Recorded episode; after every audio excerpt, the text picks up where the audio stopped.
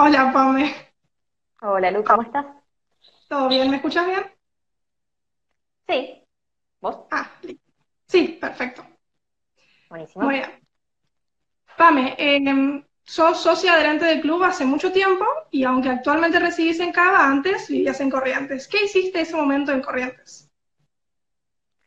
Ah, bueno, este, mm, yo conocí el club en realidad, eh, creo que en 2017, es que Alberto me invita al primer encuentro de jóvenes liberales y éramos unas 15 personas. Fíjate cuánto crecimos que para el segundo año, el segundo encuentro de jóvenes liberales ya era con 80 personas. Este, bueno, cuestión que voy al encuentro, este, empiezo a hablar con los directores, conozco a los disertantes que en ese momento no eran liberales tan conocidos y ahora resulta que este, son mucho más mediáticos, por ejemplo, Carrino o Laje. Este, y bueno, cuestión que durante todo ese año este, empecé a ir más a los eventos y es a finales de 2017 que Alberto me propone eh, trabajar con ellos. Yo en ese momento era presidente de una ONG acá en Corrientes, así que tenía algo de experiencia ya administrando equipos.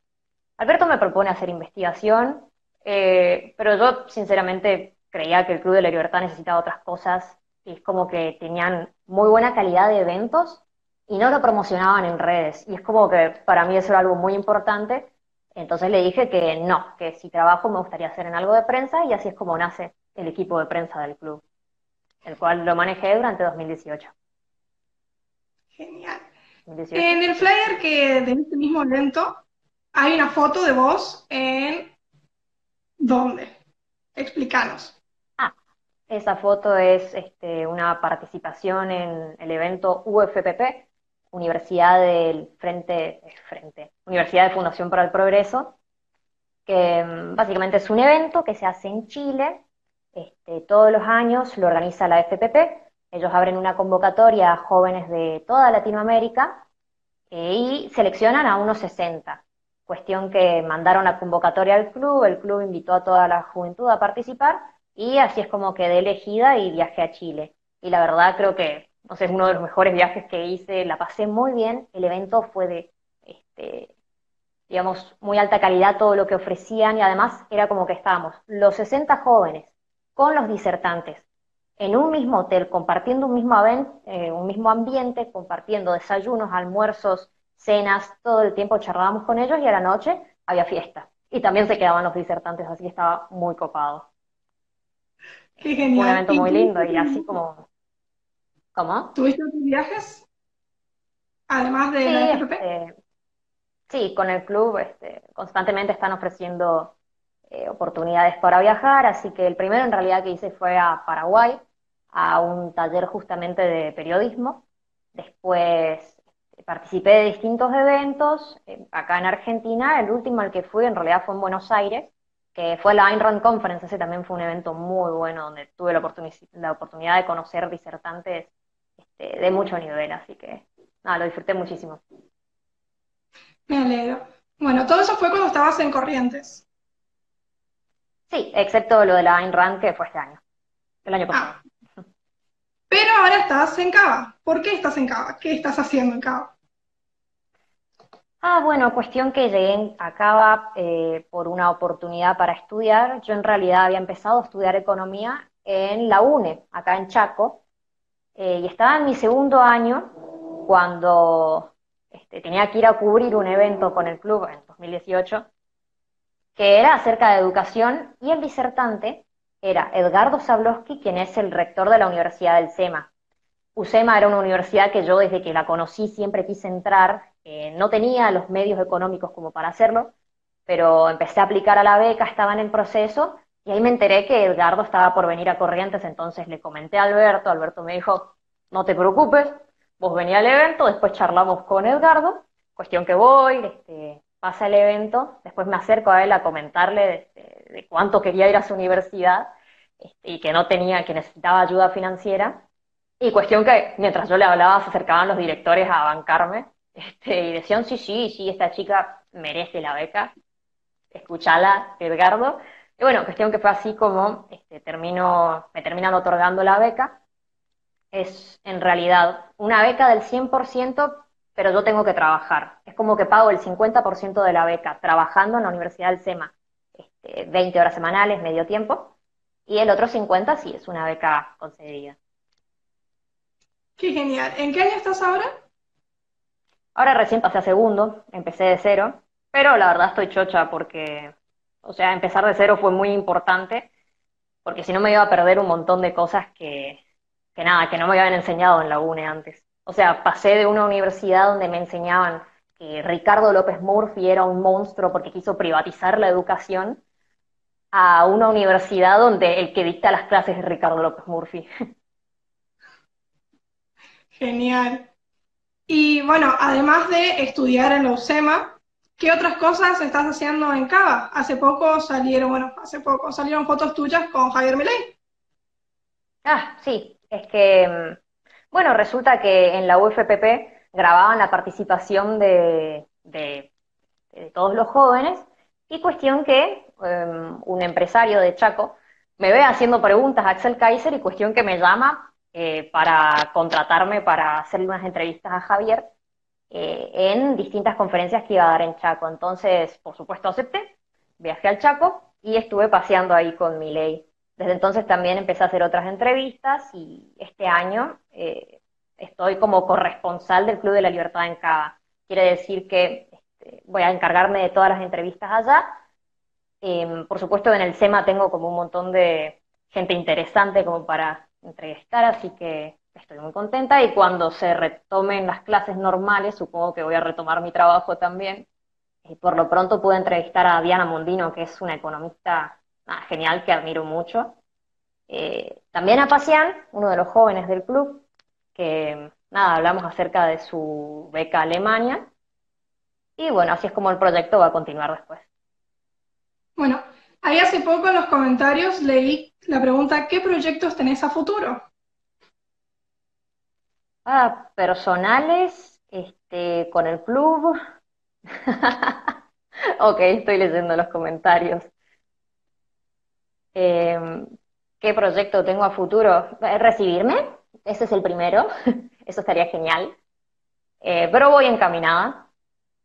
Em, quiero seguir con el tema de las entrevistas, la verdad es como que la comunicación es algo que me copa, eh, tratar con referentes del liberalismo o personas interesantes de entrevistar también es algo muy divertido, así que lo quiero seguir haciendo. Este, más adelante, no sé bien a qué me dedicaría futuro. Tengo cierta inclinación, sí, por el periodismo, por la comunicación, pero no sé, puede que el día de mañana termine metiéndome en una empresa, marketing, eh, análisis económico, no sé, lo que sea, todavía no lo defino. Bien. ¿Y cómo estás afrontando todo este tema coronavirus? Ah, em, vine para Corrientes, de hecho fue una coincidencia, con mi novio compramos las entradas, las entradas, los pasajes desde hace un mes de anticipación. Y cuestión que cuando vinimos para acá declaran la cuarentena, así que básicamente estamos atrapados acá. Estoy en mi casa, estoy cómoda igual, eh genial, porque nada, me hacen la comida, estoy chocha, estoy cómoda. Este, pero me separé de Santi, loco, que por ahí estuvo preguntando si tiene, sí, sí, tengo un novio, se llama Santi y está haciendo comentarios por ahí. Hola Santi. Ay, los. Los comentarios están sufriendo en este momento. Bien. A ver, Pame, voy a aprovechar que sos estudiante de economía y no de cualquier universidad. ¿Cuál es tu perspectiva económica para el futuro? Ay, habiendo tantos economistas entrevistados, es como que. A ver, este Ok, voy, a, voy a hacer mi mejor esfuerzo. Tu perspectiva. Sí, sí. Está bien, está bien mi perspectiva. Em, no espero nada bueno de lo que se venga, sobre todo porque está claro, o sea, dudo mucho de que el gobierno pueda llegar a realizar alguna baja en el gasto público. Está claro que la única forma en la que en este momento se cubran las necesidades de la población a los distintos sectores que hay que asistir para que no se terminen eh, muriendo de hambre, básicamente porque no hay actividad económica, va a ser a través de la emisión monetaria. Es decir, que este, cuando esto termine, o sea, yo supongo que para fin de año, vamos a tener no solo una recesión, sino que eh, un aumento de los precios considerable. Así que no espero nada bueno de esto. Eh, creo que se vienen tiempos difíciles. No podría decirte o compararte con algo porque simplemente no hay antecedentes de esto. Y la verdad es que Argentina no tiene los medios como para recuperarse, eh, como recuperarse de un golpe como este, del congelamiento de las actividades por tanto tiempo. Ya solo todo lo que pasó, eh, estas semanas que pasaron de cuarentena, significan un gran impacto en el PBI, va a ser una caída importante y ni me quiero imaginar eh, todo lo que va a pasar después de que no se establezcan la cuarentena hasta donde la quieran establecer. La verdad, a estas alturas ya me empieza a dar miedo eh, lo mucho que la están queriendo extender. No es posible, o sea, espero que logren atender a los sectores de la sociedad que de verdad están eh, sufriendo en este momento, que son los pequeños emprendedores, los que viven de las ventas eh, a pie, que son comerciantes, que ellos mismos salen a la calle a buscar clientes y en este momento no pueden salir, no pueden vender y se las tienen que arreglar, tienen que de repente aprender nuevas herramientas que quizás nunca utilizaron, quizás su negocio ni siquiera se adaptan a las herramientas digitales. Así que creo que es muy difícil. El gobierno lo va a asistir con emisión monetaria y nos va a costar mucho recuperarnos de esto, porque muchas empresas van a quebrar. Así que simplemente nos esperan tiempos difíciles. Alentador. ¿Cuál hubiera sido para vos una buena medida? buena medida. Y para afrontar el tema del coronavirus, eh, de salud, no sé. Al principio la cuarentena me pareció acertada. Eh, el problema es que a estas alturas, no sé, me parece absurdo mantener en cuarentena todo el país. Eh, es algo imposible además, es como un suicidio, básicamente un suicidio económico que se va a cargar muchas vidas. Em, pero una medida correcta, como, como liberal, por supuesto que te digo, una baja del gasto, un recorte de todas las actividades del gobierno para centrarse en lo que verdaderamente importa ahora, que es la salud, eh, las pruebas, este, hacer pruebas em, de coronavirus por todo el país, cosa que no se está haciendo de manera tan intensa como en otros países, este, y por supuesto también en la asistencia económica. Pero no, no están dispuestos a recortar sus privilegios, por supuesto, así que no podemos esperar otra cosa más que misión. No hay otra forma de financiar esto porque deuda tampoco podemos obtener, menos en este contexto. Bien. Sumado un comentario que acabo de leer, em, bueno, el club subió mucho sus seguidores en casi todas las redes sociales. ¿Qué opinas sobre este suceso y no solo sobre el club, sino sobre la difusión de ideas liberales en todos los aspectos? Bien, este, este tiempo que estamos encerrados eh, funcionó mucho como para ver de qué forma el club se podía renovar, eh, cuáles podían ser las actividades que se podían hacer a través de medios digitales. Así que creo que pudimos aprovecharlo en el sentido de que empezamos a utilizar más estas herramientas, nos dimos cuenta de que existen, el club las está aprovechando mucho más y creo que eso va a tener un resultado positivo, si es que le puedo sacar algo positivo a esto, este es el resultado en la difusión y la experiencia en redes del club. Ahora, en cuanto a difusión de ideas liberales, creo que esta es una oportunidad, eh, o sea, viniendo la crisis de una manera inevitable, creo que es una oportunidad para el liberalismo de poder difundir las ideas, de demostrar que no hay otro camino distinto al que estamos obligados a hacer, que es el de retroceder con las regulaciones, retroceder con la cantidad de impuestos que se le ponen a los argentinos, que sin retroceder en esos aspectos es imposible que se recupere el comercio que ya está completamente destruido, todo el aparato eh, productivo está completamente eh, destruido y no hay otra forma de recuperarlo más que la baja de impuestos y regulaciones. Así que creo que es un excelente momento para ponernos a difundir estas ideas, para usar estas herramientas digitales, eh, para ponernos las pilas con estos videos, difusión, ingeniarnos para pasar el mensaje de una forma más fácil.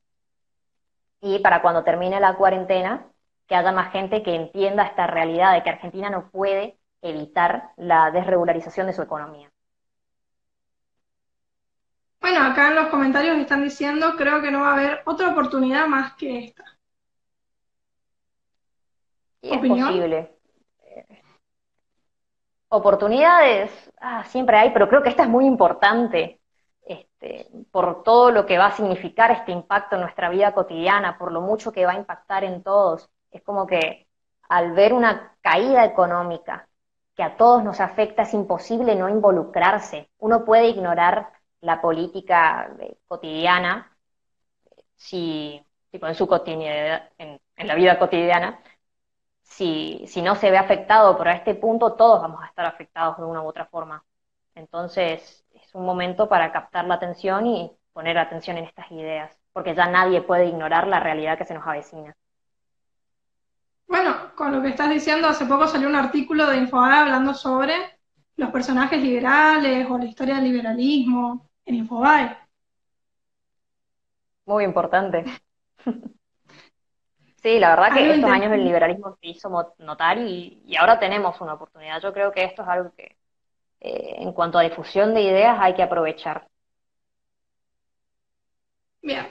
¿Algo que le quieras decir a los que nos están escuchando, que son grandes, jóvenes? Mm, súmense a las actividades del club, estén atentos a las redes. Si tienen recomendaciones, este, porque en este, todo este tiempo vamos a estar haciendo entrevistas, así que si tienen recomendaciones, ideas de gente a la cual entrevistar, este, nos dejan en los mensajes o, bueno, se contactan por privado y nos comentan sus ideas. Yo creo que va a ser muy importante la participación del público en todo esto. Eh, y sobre todo ideas de difusión, por supuesto, eh, de cómo podemos afrontar este problema, cómo podemos aprovechar esta oportunidad. Bueno, acá le están haciendo otra pregunta, Pame. Dice, ¿por qué pensás que el choristaní promedio relaciona la de la economía con el aumento de su pobreza, cuando la realidad muestra lo inverso? Ah, ¿Para qué lo busco? Un saludo a Mauri, que claramente es el autor de esa pregunta. ¿Por qué pensás que el choristaní promedio es de regulación de la economía con el aumento de su pobreza, cuando en realidad demuestra lo inverso? Y porque esa ese relato es muy fácil de comprar. O sea, con tal de que le digas a una persona de que la culpa de que los precios estén altos es culpa de la persona que pone los precios, listo, perfecto, ya, compraste a la gente. Es un relato mucho más simple que, lo que nosotros como liberales tratamos de explicar. Lo nuestro no es intuitivo, digamos, es como que necesitas de cierto al menos en lo económico, necesitas de un cierto conocimiento como para entender por qué se necesita desregular la economía, por qué así va a funcionar. Hay que encontrar la manera de simplificar este, nuestro mensaje. Eso es un desafío que vamos a tener siempre, que espero que podamos afrontar. Bueno, varios te preguntaron, bueno, en realidad te pidieron, te exigieron que hables sobre tu eh, entrevista a Modino. A Diana Mondino, sí. Este, bueno, es una economista genial. Eh, hablamos, hicimos dos entrevistas, todavía no están subidas las dos, pero las vamos a mostrar después. Una fue acerca de las retenciones específicamente, de cómo es que la gente no se da cuenta lo importante que es el campo para nosotros. Se veía, por ejemplo, en hashtags de Twitter, eh, hashtag yo no soy el campo, cuando la realidad es completamente contraria. O sea, por más que el campo tenga una participación, pareciera que tiene una participación del 9% en el PBI, en realidad es mucho más significativo porque eh, todo lo que el campo compra, todo lo que el campo utiliza, sus insumos, este, o más bien los servicios que compran para sí mismos, para su consumo final, eh, son clasificados como servicios, son clasificados como eh, distintos sectores, como consumo, y simplemente si cae la actividad del campo, por un lado que obtenemos menos dólares, van a fundir al campo, van a fundir a quienes nos traen dólares a la reserva. Segundo, que la actividad económica de otros sectores van a caer, simplemente porque la gente del campo pierde eh, participación en la economía, pierde poder adquisitivo, pierde todo. Bien. Ah, y la otra entrevista, me he olvidado de la otra entrevista, eh, era, fue justo la semana donde pasó la caída del petróleo, este, también eh, las retenciones, y empezó el tema del coronavirus. Este, se empezaba a ver, todavía no era una cuarentena obligatoria, pero muchas eh, empresas ya estaban clausurando sus actividades, empezando a hacer trabajo a distancia.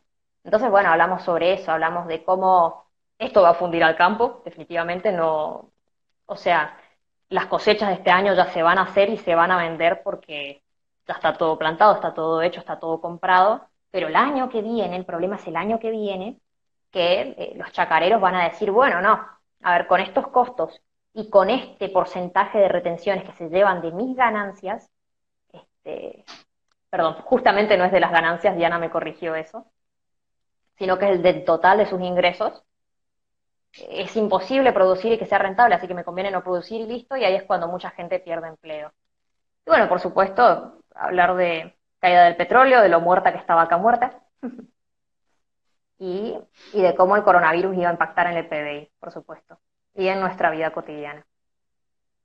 Bueno, te están preguntando también quiénes son tus referentes liberales en el, en el norte, ¿sí? Y de paso que digas a tu liberal preferido. ¿En el norte, acá en Corrientes? Sí, todo, todo esto. Uf, referentes en el nordeste.